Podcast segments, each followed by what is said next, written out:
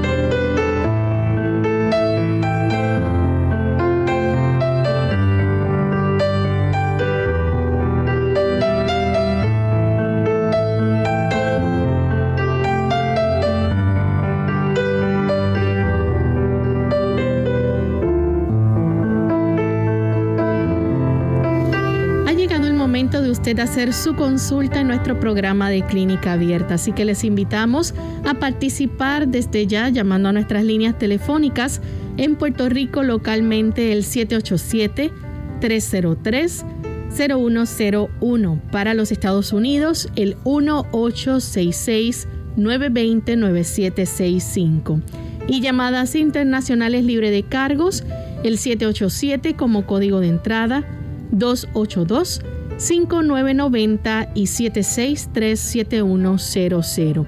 Recuerde que también usted puede hacer su consulta escribiendo a través de nuestra página web en el chat www.radiosol.org. También puede visitarnos a través de nuestras redes en Facebook. Pueden buscarnos por esta plataforma y nos consiguen a través de Radio Sol 98.3 FM Pueden escribir su consulta en vivo durante la hora de nuestro programa.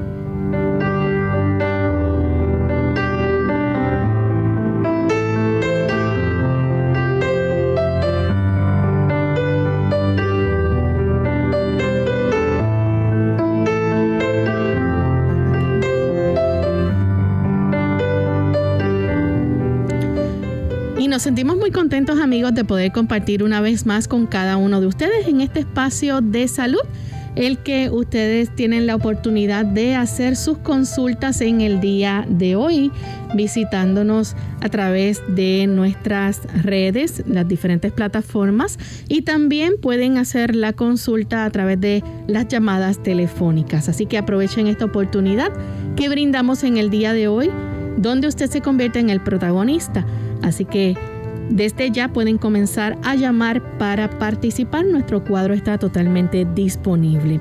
Queremos aprovechar para enviar saludos cordiales a aquellos amigos que nos sintonizan en otros países. Hoy nuestro saludo va para los amigos de Guatemala. Nos escuchan a través de Unión Radio, Orión Estéreo 102.7 FM, Estéreo Salvación, en San Pedro y la aldea La Grandeza, también en San Marcos. Tenemos a Radio Educativa 93.5, Radio de en Estéreo 92.7 FM y La Voz de los Tres Ángeles 104.7 FM en Tacanaza, Marcos, en el occidente de Guatemala y también alcanza parte de Chiapas en México. Así que para nuestros amigos que nos están sintonizando a través de estas emisoras que sirven de enlace para llevarles a ustedes este programa. Un cariñoso saludo desde San Juan, Puerto Rico. Y estamos listos en esta hora para escuchar el pensamiento saludable que siempre nos trae el doctor Elmo Rodríguez. En esta hora el pensamiento saludable dice así.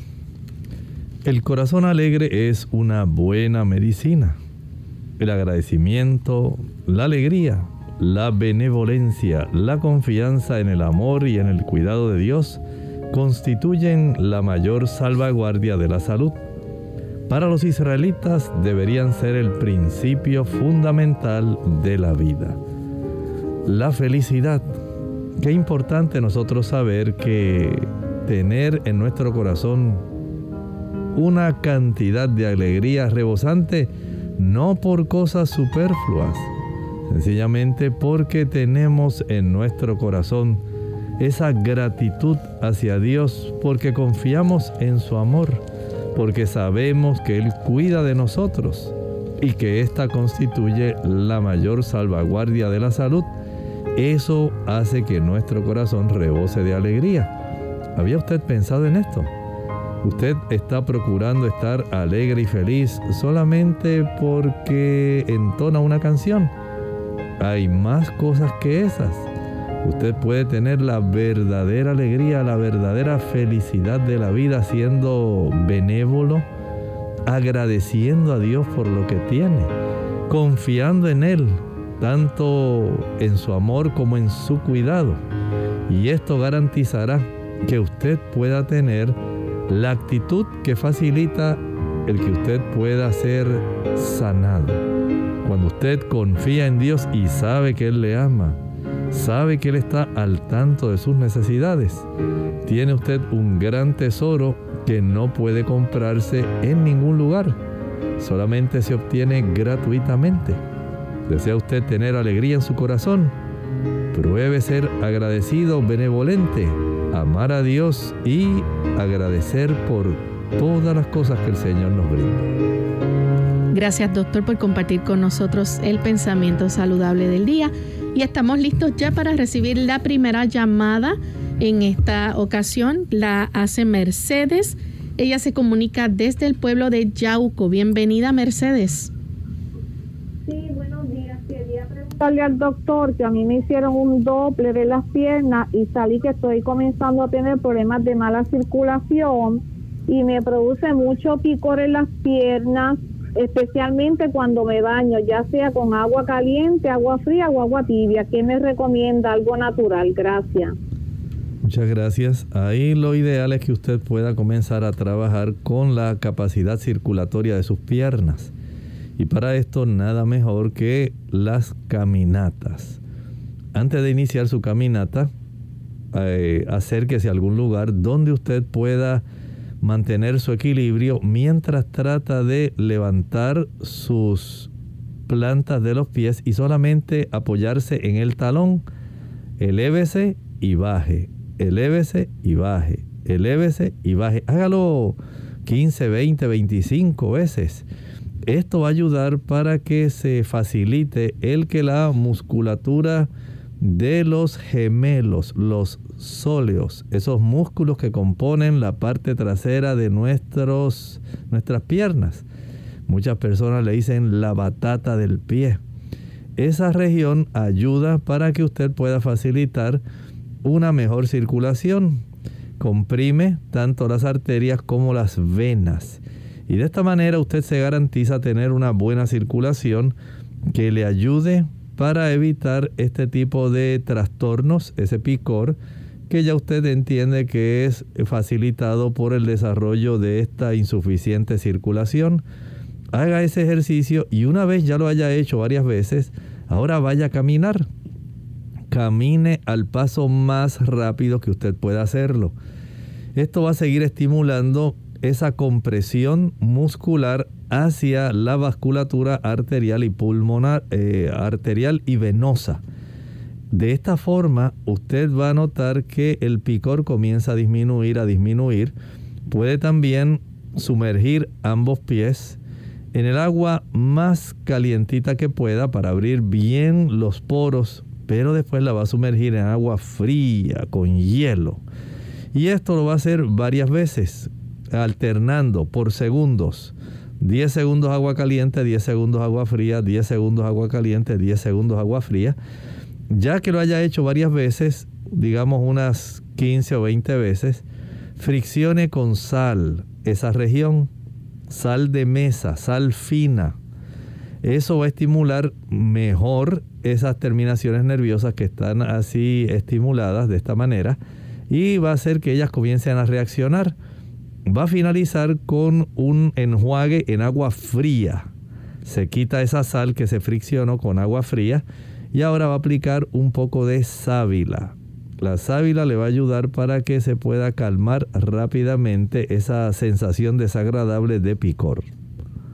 Tenemos, tenemos entonces Altagracia de la República Dominicana. Adelante, Altagracia. Eso por lo menos lo va a tomar, digamos, Altagracia, ¿nos escucha? Sí.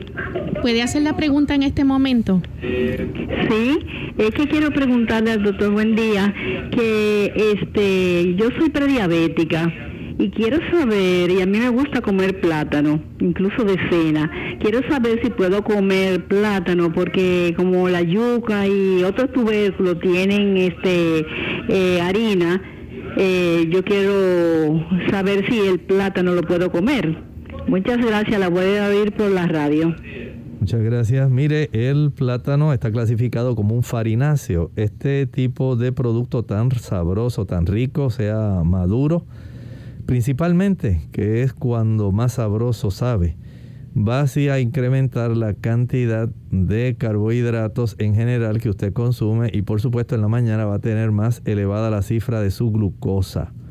Prefiera mejor en lugar del plátano consuma algún trozo de calabaza o prefiera también el chayote. O si prefiere también, puede preparar una buena ensalada. Tomate, zanahoria, pepino, lechuga. Ese tipo de productos no le va a elevar la cifra de su glucosa en la mañana. Bien, nuestra siguiente consulta la hace el señor González.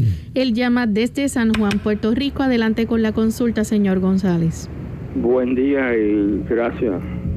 Para el beneficio de sus escucha, los, los que escuchan el programa, me enteré de, que eh, compré un paquetito de recao en el supermercado y para mi sorpresa contiene un total de 22 gramos de azúcar este 10 son añadidas. Eso me parece a mí increíble, no lo entiendo.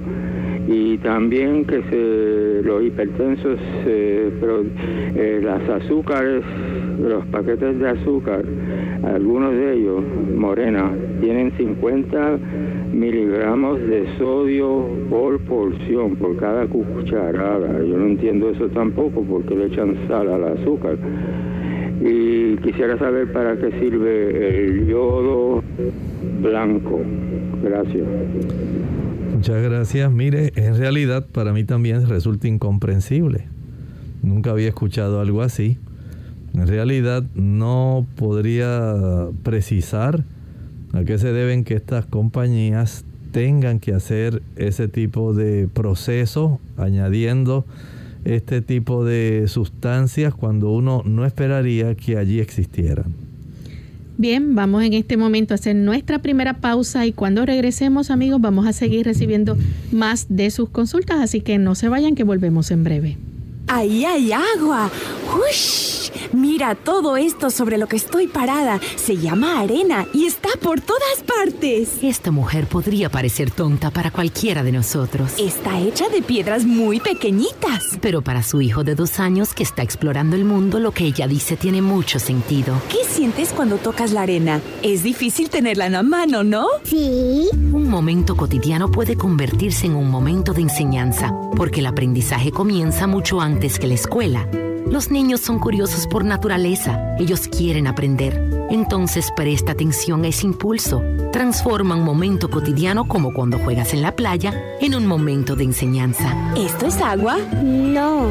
Muy bien, es arena. Oh, no, no, no, no, no es para comer, es arena. La arena no se come. Transforma un momento cotidiano en un momento de enseñanza. Averigua cómo hacerlo en bornlearning.org, ofrecido por United Way y Ad Council.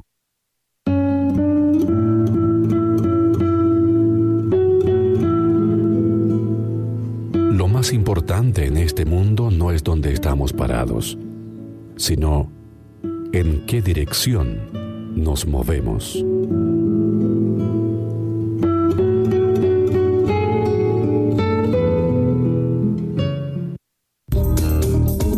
El uso por el que es más conocida la manzanilla es el de calmante o tranquilizante. La manzanilla actúa como un sedante suave. Contiene sustancias que actúan sobre el sistema nervioso central, calmando los estados de estrés y ansiedad. La manzanilla también se usa como té para aliviar problemas digestivos alivia los malestares intestinales y reduce la sensación de llenura y gases en los mismos. También posee propiedades antimicrobianas y se sabe que inhibe el crecimiento de las bacterias conocidas como estafilococos y estreptococos.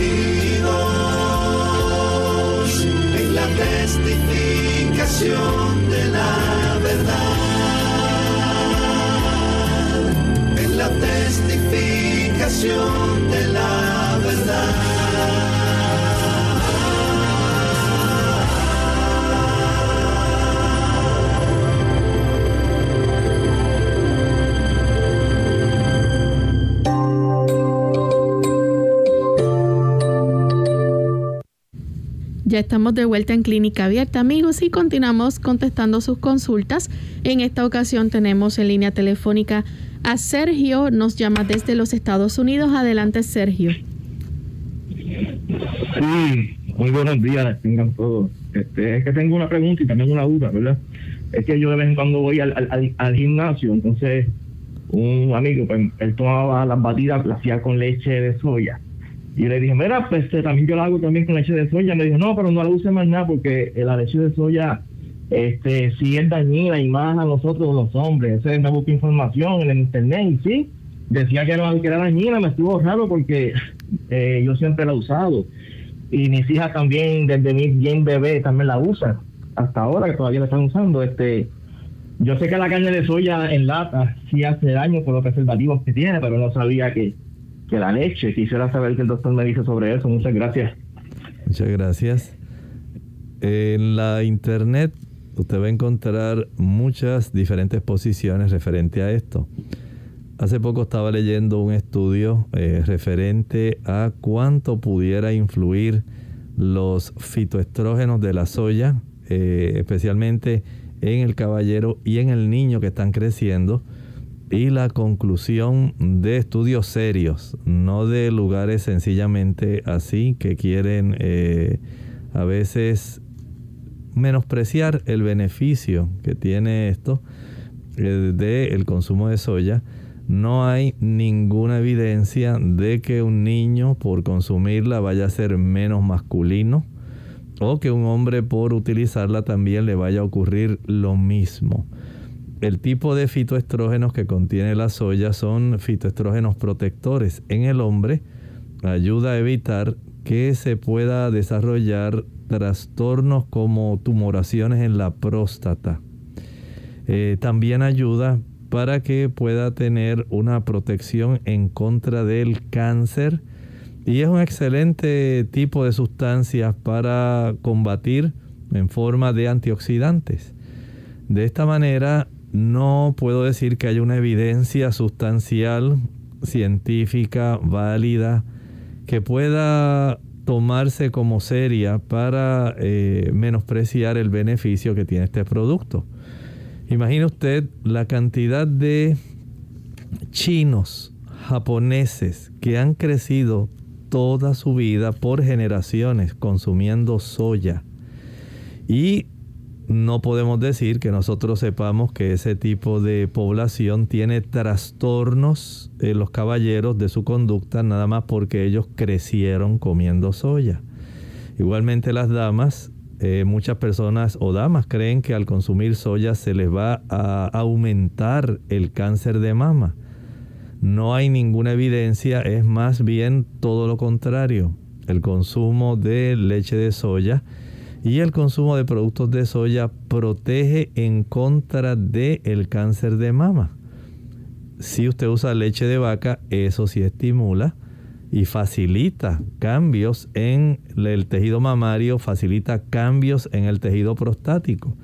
Así que actualmente estamos viendo mucha desinformación y estamos viendo informaciones en realidad que en muchos casos son falsas, son infundadas y hay que ser muy selectivo con los lugares donde usted trata de obtener información. Bien, tenemos nuevamente a Altagracia de la República Dominicana. Doctor, ella había preguntado sobre el plátano y usted le habló de la berenjena, pero ella no alcanzó, parece, a escuchar sobre el plátano. Bueno, en realidad le dije que el plátano no le era conveniente consumirlo porque es un farináceo. Este tipo de producto es alto en carbohidratos, es muy rico cuando está maduro y le va a elevar la cantidad de glucosa en la mañana. Si puede comer la berenjena guisada, eh, le hablaba que también usted puede, si desea, consumir una buena ensalada de vegetales, de hojas, de zanahoria, de diferentes tipos de hortalizas que pueden ser adecuadas. Por ejemplo, puede utilizar el brócoli, la coliflor, el repollo, que ayuda a controlar mucho mejor la cifra de la glucosa. Puede también... Eh, ensalada de garbanzos, por ejemplo. De garbanzos también. Y lo que le mencioné fue que podía sustituirla por calabaza y chayote o tayota, como dicen en la República Dominicana. Y esto sí le puede ser de mucho beneficio para que usted no tenga elevada la cifra de glucosa en la mañana del día siguiente. Tenemos entonces a Jordania Ortiz. Ella tiene aproximadamente un año, ah, dice, ahogándose con frecuencia tanto con sólidos como con líquidos. Desde entonces está más consciente de tragar despacio y porciones pequeñas. Sin embargo, ya se ha hecho casi a diario este mal y a veces los capilares de la cara se hacen ver con puntitos rojos. ¿Cómo puede ella prevenir esto? Bueno, este tipo de situación donde ella ha observado que ahora se está ahogando con frecuencia, requiere que usted vaya al médico. Hay un estudio muy adecuado, eh, se llama papilla de bario. Este es un material de contraste que le dan a tomar mientras le van tomando una serie de radiografías para detectar si hay alguna anormalidad anatómica que usted tenga en su esófago que le impida a usted tragar eh, adecuadamente. Esto es una forma de evaluar algún trastorno anatómico o fisiológico en la función del mecanismo de tragar. Si esto saliera bien, hay que ir al neurólogo. Hay situaciones donde esa primera porción del esófago es una porción donde hay músculo eh, voluntario, músculo, digamos, que se facilita el que usted inicie el proceso de tragado, pero los dos tercios inferiores son músculo liso. Y básicamente, automáticamente, una vez se inicia el proceso de tragar voluntariamente, entonces eh, baja fácilmente ese bolo de alimento a través del esófago. Si esto se dificulta, pudiera haber también la necesidad de hacer esta revisión tratando de detectar si ha habido algún problema de origen nervioso en su cerebro que haya facilitado este problema. Tenemos entonces tenemos entonces a Esther de San Juan. Adelante, Esther. Sí, buenas tardes. Adiós, buenos días. ¿Me escuchan? Sí, le escuchamos. Adelante. Ah, ok. Sí, lo que sucede es que yo estaba escuchando en la recomendación que el doctor le dijo al caballero que llamó respecto a la soya. Yo sí he sabido que la soya si no es este GMO o algo así que le ponen, que no sé cuál es, qué es lo que quiere decir, pero hay mucha soya que tiene residuos de otras cosas y esa es posiblemente la que le pueda hacer daño a uno. Yo soy amante de la soya, pero cuando yo escuché eso, tengo que estar escogiendo qué soya es la que voy a coger. La GMO está libre de, de para, no, sé de qué es que está libre, pero es la más recomendada. Entonces, con respecto a, a una preguntita, quería preguntar, doctor, ¿para qué sirve este el carbón activado. Muchas gracias, buen día. Muchas gracias. Mire, todo depende de la situación que la persona tenga. El carbón activado tiene múltiples usos.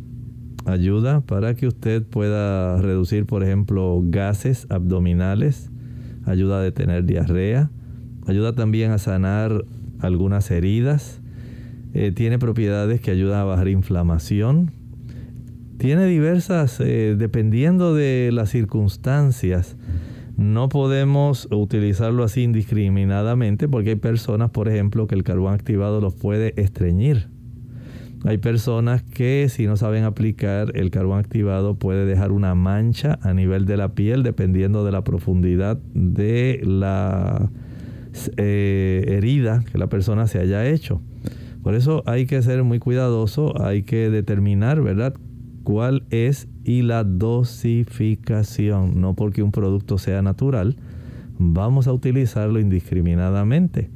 En cuanto a la soya, el aspecto de que no sea genéticamente modificada, eso quiere decir GMO, aquí ya estamos hablando de una soya que ha sido, eh, digamos, trabajada genéticamente, especialmente para que pueda ser resistente a diferentes tipos de herbicidas, de tal manera que la plantación de soya se pueda mantener y los diferentes tipos de parásitos no se coman esta producción. Se ha hecho esto en otros casos para que produzca una mayor cantidad de granos en la vaina ¿verdad? de la soya y pueda ser más eficiente su comercialización. Eh, si usted la puede conseguir que no haya sido genéticamente modificada, mucho mejor, pero el aspecto en sí de que pueda trastornar la masculinidad no es cierto. Bien, tenemos entonces en el chat a Pedro desde México. Él dice que es vegetariano desde hace más de 10 años, sin embargo le diagnosticaron prediabetes por glucosa en ayunas de 110 su mamá murió de complicaciones de diabetes. Él supone que es por genética. ¿Qué les recomienda hacer para retardar la enfermedad o si la voluntad de Dios, ¿verdad? Para evitarla. Claro, usted se puede ayudar. Recuerde que hay factores que están a nuestro alcance.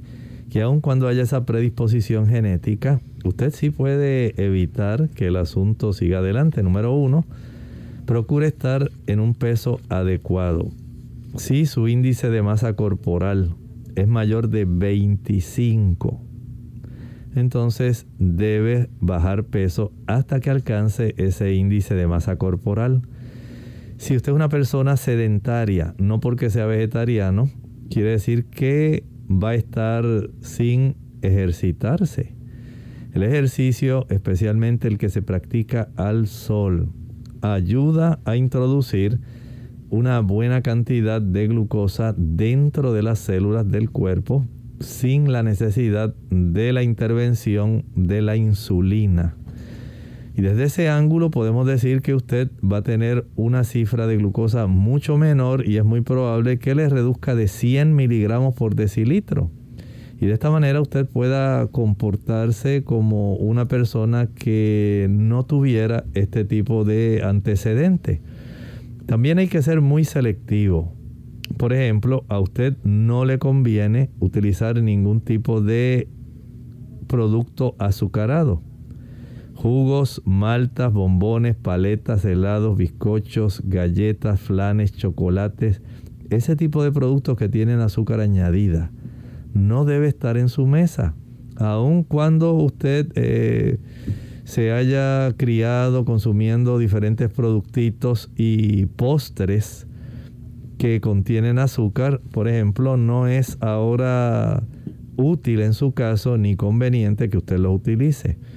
También evite el eh, uso de aquellos productos que contengan grasas saturadas, aunque sea vegetariano.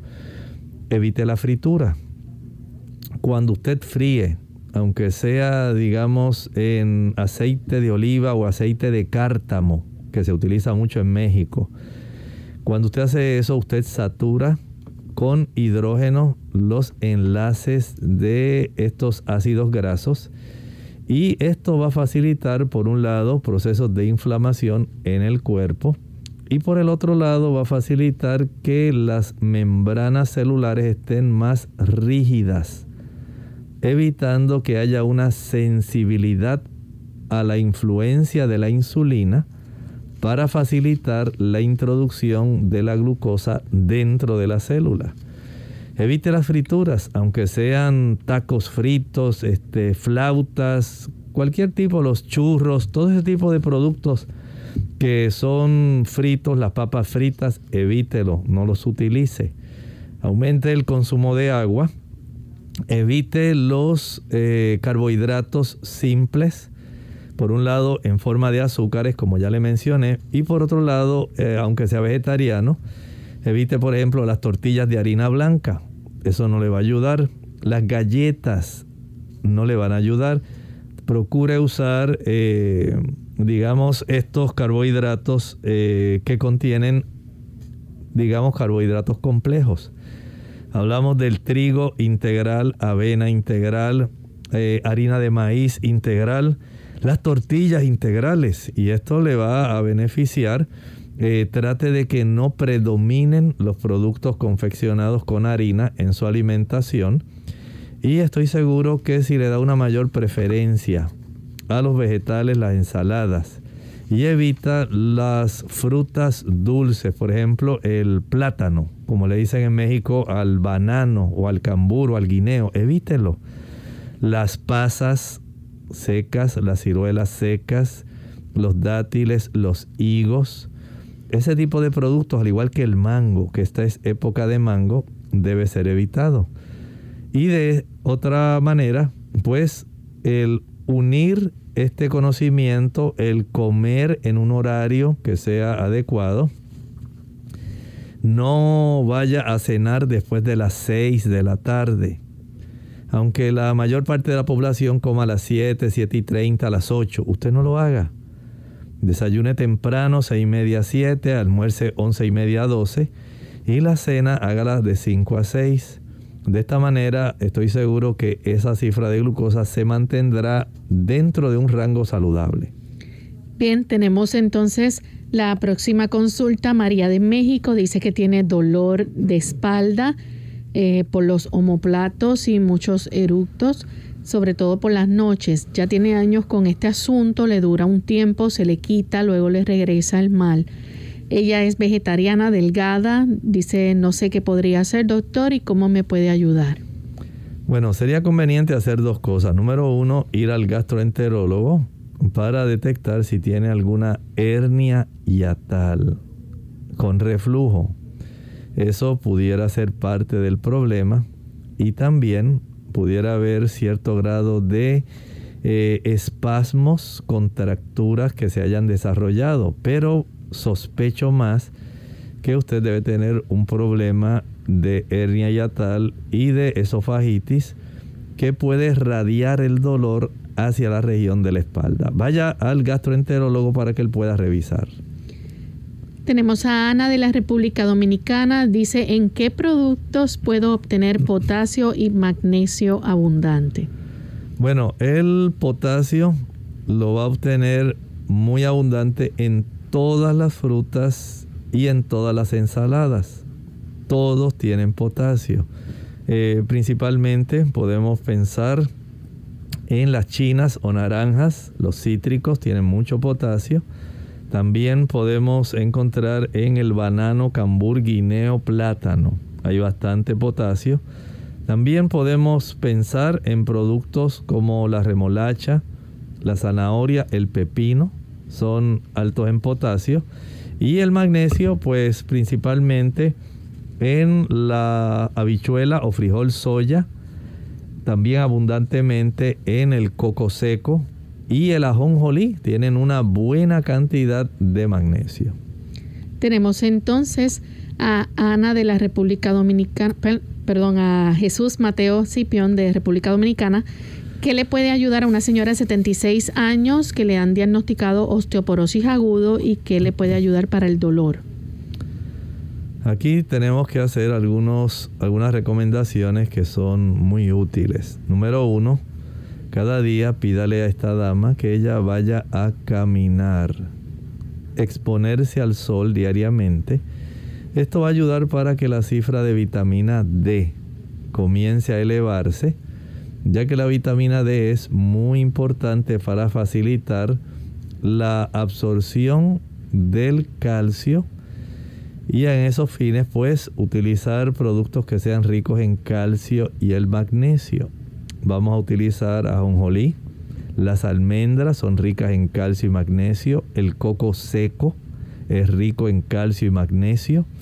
El uso de las habichuelas soya que tienen calcio magnesio, más tienen la genisteína, diatsein, gliciteín para facilitar el que los osteoblastos puedan hacer que los huesos se puedan remodelar nuevamente, tornándose más densos. Añádale a esto la vitamina K que se encuentra en las hojas verdes. Por ejemplo, el consumo de hojas de remolacha, el consumo de hojas de mostaza. También hay una buena cantidad en las espinacas, en la lechuga romana, son lugares donde la vitamina K abunda, en la alfalfa también. Y esto facilita que el hueso se torne más denso. Añádale a esto eh, saber la cifra de vitamina D sanguínea que ella tenga. Para esto hay que hacer una prueba que el médico con mucho gusto se la va a ordenar y suplementarla si fuera necesario cargar algunas pesas en sus manos, unas pesas de dos libras, y que ella antes y al finalizar su caminata de exposición al sol pueda utilizar esas pesas, levantarlas hacia enfrente, hacia arriba, hacia el lado, hacia atrás, hacia abajo. Hacia arriba, hacia enfrente, a los lados, hacia atrás, hacia abajo. Hacia arriba, hacia enfrente, a los lados, hacia atrás, hacia abajo eso va a facilitar que haya un estímulo solicitándole a la sangre, solicitándole a los intestinos que pueda haber una buena absorción de estos minerales y de sustancias que facilitan el que el hueso se pueda tornar mucho más denso. Bien, tenemos entonces a Marcela, ella dice que puedo tomar para unos puntos negros que me han salido en la punta de la lengua y en las orillas. En realidad, Marcela, no le sabría decir que pudiera estar eh, desarrollándose. No sé si tendría esto que ver con algún trastorno. A veces hay trastornos intestinales que pudieran facilitar el desarrollo de esto a veces pudiera ocurrir el desarrollo de algunos gránulos de melanina que normalmente no se desarrollan facilitando este problema. Pero sí pudiera haber algo que se nos está escapando que lo desconozco en este momento y que sería adecuado entonces que usted pueda ir al dermatólogo o al otorrinolaringólogo para que le pueda ayudar. Tenemos entonces a Juana Soto ella tiene piedra en la vesícula, en el cuello de la vesícula, la más grande es de unos puntos, dos, las otras son pequeñas, dice. Bueno, este, esta situación, muchas personas piensan que los tratamientos para la vesícula, pues son sencillos, que es nada más como tómate esto, por ejemplo, muchas personas utilizan el aceite de oliva y también utilizan el limón. Lo toman en ayuno para ayudar en este aspecto. Pero recuerde que todo depende del tamaño y la ubicación y la cantidad de piedras que usted tenga en la vesícula. Usted dice que la que es más grande es la de 1.2.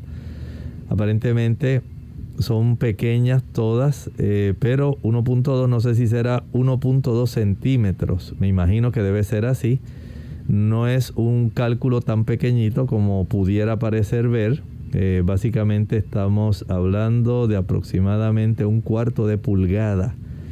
Y el conducto de la vesícula es muchísimo más delgado que ese tipo de, que ese calibre, ¿verdad? El diámetro que tienen esos cálculos que usted está exhibiendo.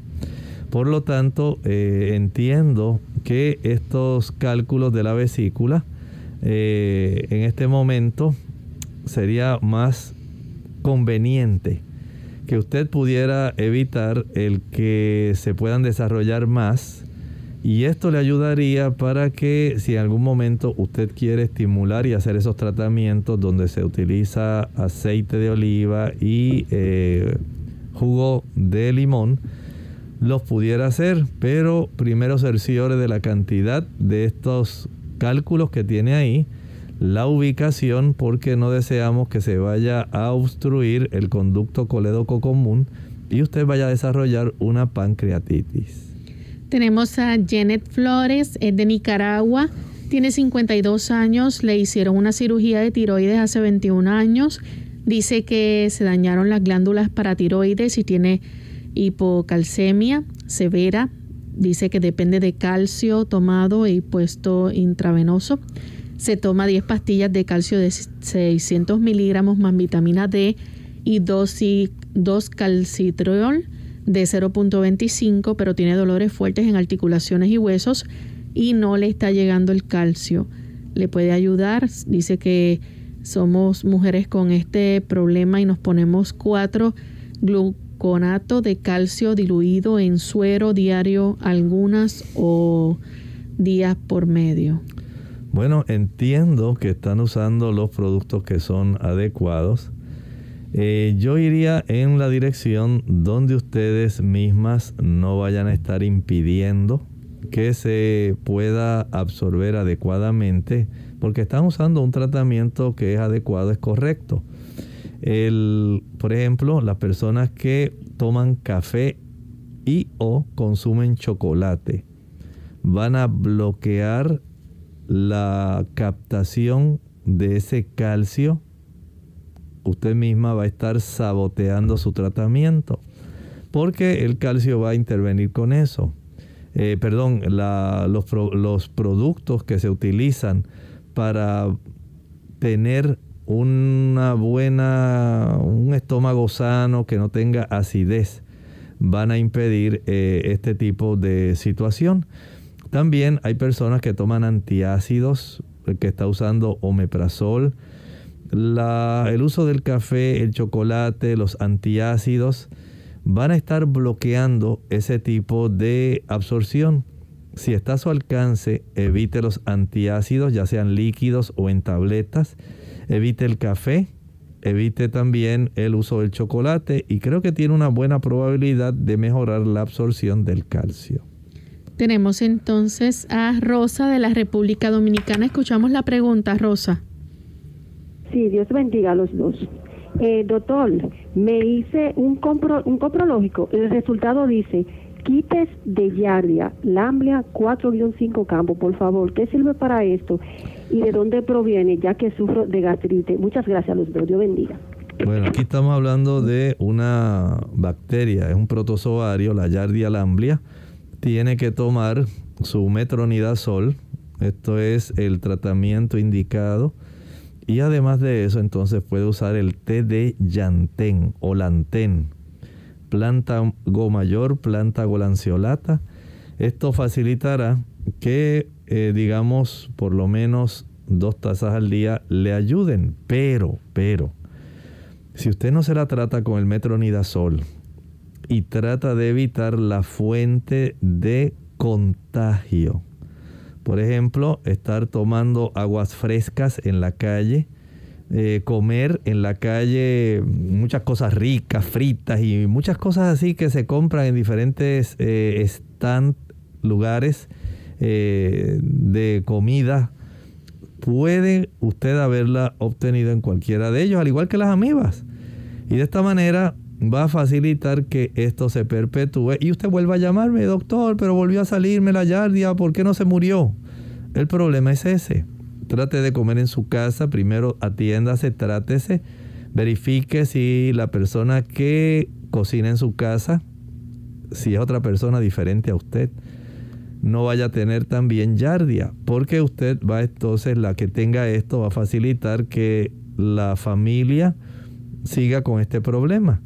Y hay que atajar esto cuanto antes. Así que tiene un trabajo de averiguar de dónde obtuve esto. Evite comer fuera de su casa. Lave bien las verduras, las ensaladas, las frutas. Porque el manejo eh, por personas previa a que usted eh, le lleguen a sus manos estos productos, pudiera estar facilitando que esto pueda seguir diseminándose. Tenemos entonces a Amy Miguel. Dice, ¿cómo puedo ayudar a mi hijo? Tiene ciática y le da mucho dolor y no puede caminar. Mire, les recomiendo que usted vea ejercicios que ya se encuentran, por ejemplo, en algunas plataformas de internet que pueden ayudar. Eh, hay eh, fisioterapeutas que han puesto ejercicios para que usted pueda ayudarse con este trastorno. Y estos ejercicios son muy adecuados. Entre, vea cuál es la dinámica eh, de la forma como se practican. Y entiendo que debe tener mejoría, pero no quiere decir que haya que dejarlo adolorido. En estos casos se puede tener el beneficio de aplicar una toalla caliente, húmeda, lo más caliente y húmeda que pueda tolerar sin que el, joven o el niño se queme. Esto le, se aplica directamente, digamos, dobla usted una toalla, la sumerge en el agua más caliente que pueda tolerar y la exprime.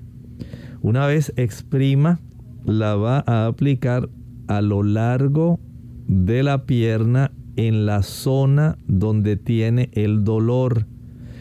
Esto se aplica directamente sobre esa área donde tiene el nervio ciático que le está afectando. Y ah, una vez ya la aplique directamente, va a cubrir con una toalla seca gruesa. De tal manera que el calor húmedo se pueda conservar y pueda penetrar para ayudar a reducir ese dolor y esa inflamación.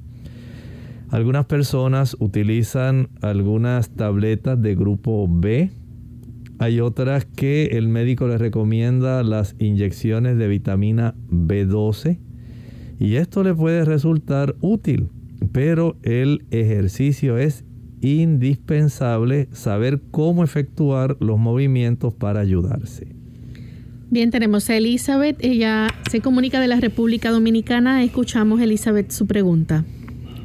mire, yo tengo gastritis crónica y ahora me se me ha desencadenado un dolor en las coyunturas de los dedos y de las rodillas, un dolor. Entonces yo quiero saber qué yo puedo tomar que no me afecte la gastritis.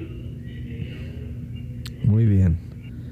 El que haya dolores articulares. Pudiera este aspecto, eh, no sé si habrá sido diagnosticada con precisión, por ejemplo, que le hayan hecho alguna radiografía para detectar si en estos, estos dolores se debe más bien por artritis reumatoidea en sí eh, porque a muchas personas a veces se le puede inflamar, no necesariamente tiene que ser artritis. Hay personas que pueden estar desarrollando lupus y otras enfermedades autoinmunes. En su caso, como usted no quiere agravar el problema de gastritis crónica, pudiera usted utilizar la alfalfa en forma de tabletas. La alfalfa, alfalfa puede resultarle a usted sumamente adecuada le puede beneficiar tanto para la gastritis como para el proceso inflamatorio, pero recuerde que debe tener en mente que el consumir productos que contengan azúcar, mientras usted siga comiendo azúcar, aunque esté tomando las tabletas de alfalfa, no va a tener mejoría. De cualquier producto azucarado le va a inflamar si usted evita el consumo de productos animales, podemos reducir aún más la inflamación de esas articulaciones. Por ejemplo, el consumo de leche, mantequilla, queso, huevos, carnes.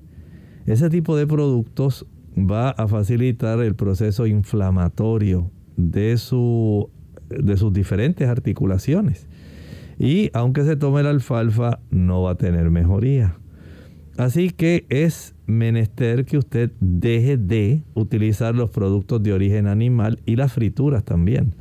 Deje de consumir los productos azucarados y ahora entonces expóngase al sol. El sol ayuda mucho para reducir este problema. Si está a su alcance ir a lugares donde hay aguas termales, se va a ayudar mucho a reducir el proceso inflamatorio. Si además de eso tiene la oportunidad de tomar el té de cúrcuma, esto también ayuda a reducir el proceso inflamatorio. Pero debe dejar que el organismo vaya en ese proceso evitando los productos que mencioné, frituras, azúcares y productos animales. Bien, tenemos entonces nuestra última consulta que la hace Idalia Jiménez desde la República Dominicana, tiene 42 años, dice que se le duermen mucho los dedos de las manos. ¿Qué puede hacer para mejorar esta condición? Les recomiendo que vaya a su médico de cabecera y le puedan hacer algunos estudios, principalmente indagar si usted está desarrollando ese problema que se llama el síndrome del túnel carpiano. Este tipo de situación sospecho que es lo más que le está afectando y mientras ese problema no se corrija va a continuar. Si usted trabaja mucho, digamos, en un teclado de la computadora, si usted eh, tiene un trabajo donde tiene movimientos muy repetitivos durante varias horas, este asunto va a desarrollarse la posición de sus brazos, digamos, en el momento de usted realizar su trabajo, la compresión a los nervios, eh, puede ser tanto a los nervios cubital como radial, pero especialmente al nervio mediano. Ese nervio mediano por inflamación de la zona de las muñecas puede estar facilitando este problema. Vea que hay que indagar, hay que tener precisión respecto a qué es lo que está sucediendo y con mucho gusto procure entonces que se sepa, hablando con su médico, qué es lo que en realidad está ocurriendo. Bien amigos, ya hemos llegado al final de nuestro programa. Agradecemos a todos por la sintonía y a aquellos que tuvieron la oportunidad de participar. Esperamos que puedan poner en práctica estos consejos y puedan ser útiles en una vida saludable que todos queremos llevar. Vamos entonces a finalizar con este pensamiento bíblico. El pensamiento bíblico lo tenemos en el libro de Apocalipsis capítulo 10. Y este será en relación a el que estábamos discutiendo del versículo 6. Estamos hablando del ángel que estaba en pie sobre el mar y sobre la tierra y levantó su mano al cielo y juró por el que vive por los siglos de los siglos que creó el cielo y las cosas que están en él y la tierra y las cosas que están en ella y el mar y las cosas que están en él que el tiempo no sería más. Aquí está hablando en relación a una de las profecías que justamente finalizaba para esa época de acuerdo a lo planteado en el libro de Daniel. Está hablando de la profecía que estaba indicando el inicio del tiempo del fin.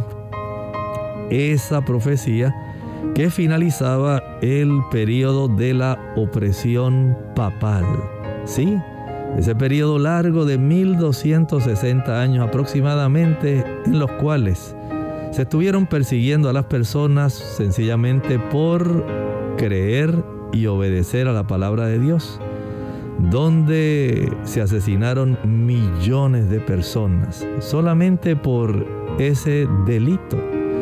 Lamentablemente esto se realizó por un periodo tan largo que había sido ya visto, se había ya hablado de esto, ese periodo de opresión papal durante 1260 años, desde el inicio prácticamente de la Edad Media hasta el año 1798. De ahí en adelante ese tiempo finalizaría Y comenzaría entonces ya el tiempo del fin en la historia de esta tierra. Esto es lo interesante, pero hay todavía más que podemos hablar en relación a este capítulo 10 de Apocalipsis. Compartieron el doctor Elmo Rodríguez Sosa y Lorraine Vázquez. Hasta la próxima.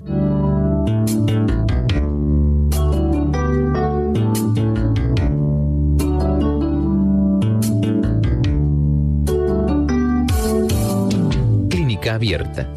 No es nuestra intención sustituir el diagnóstico médico. Antes de poner en práctica cualquier consejo brindado en este programa, usted debe consultar con su médico. Hasta la próxima.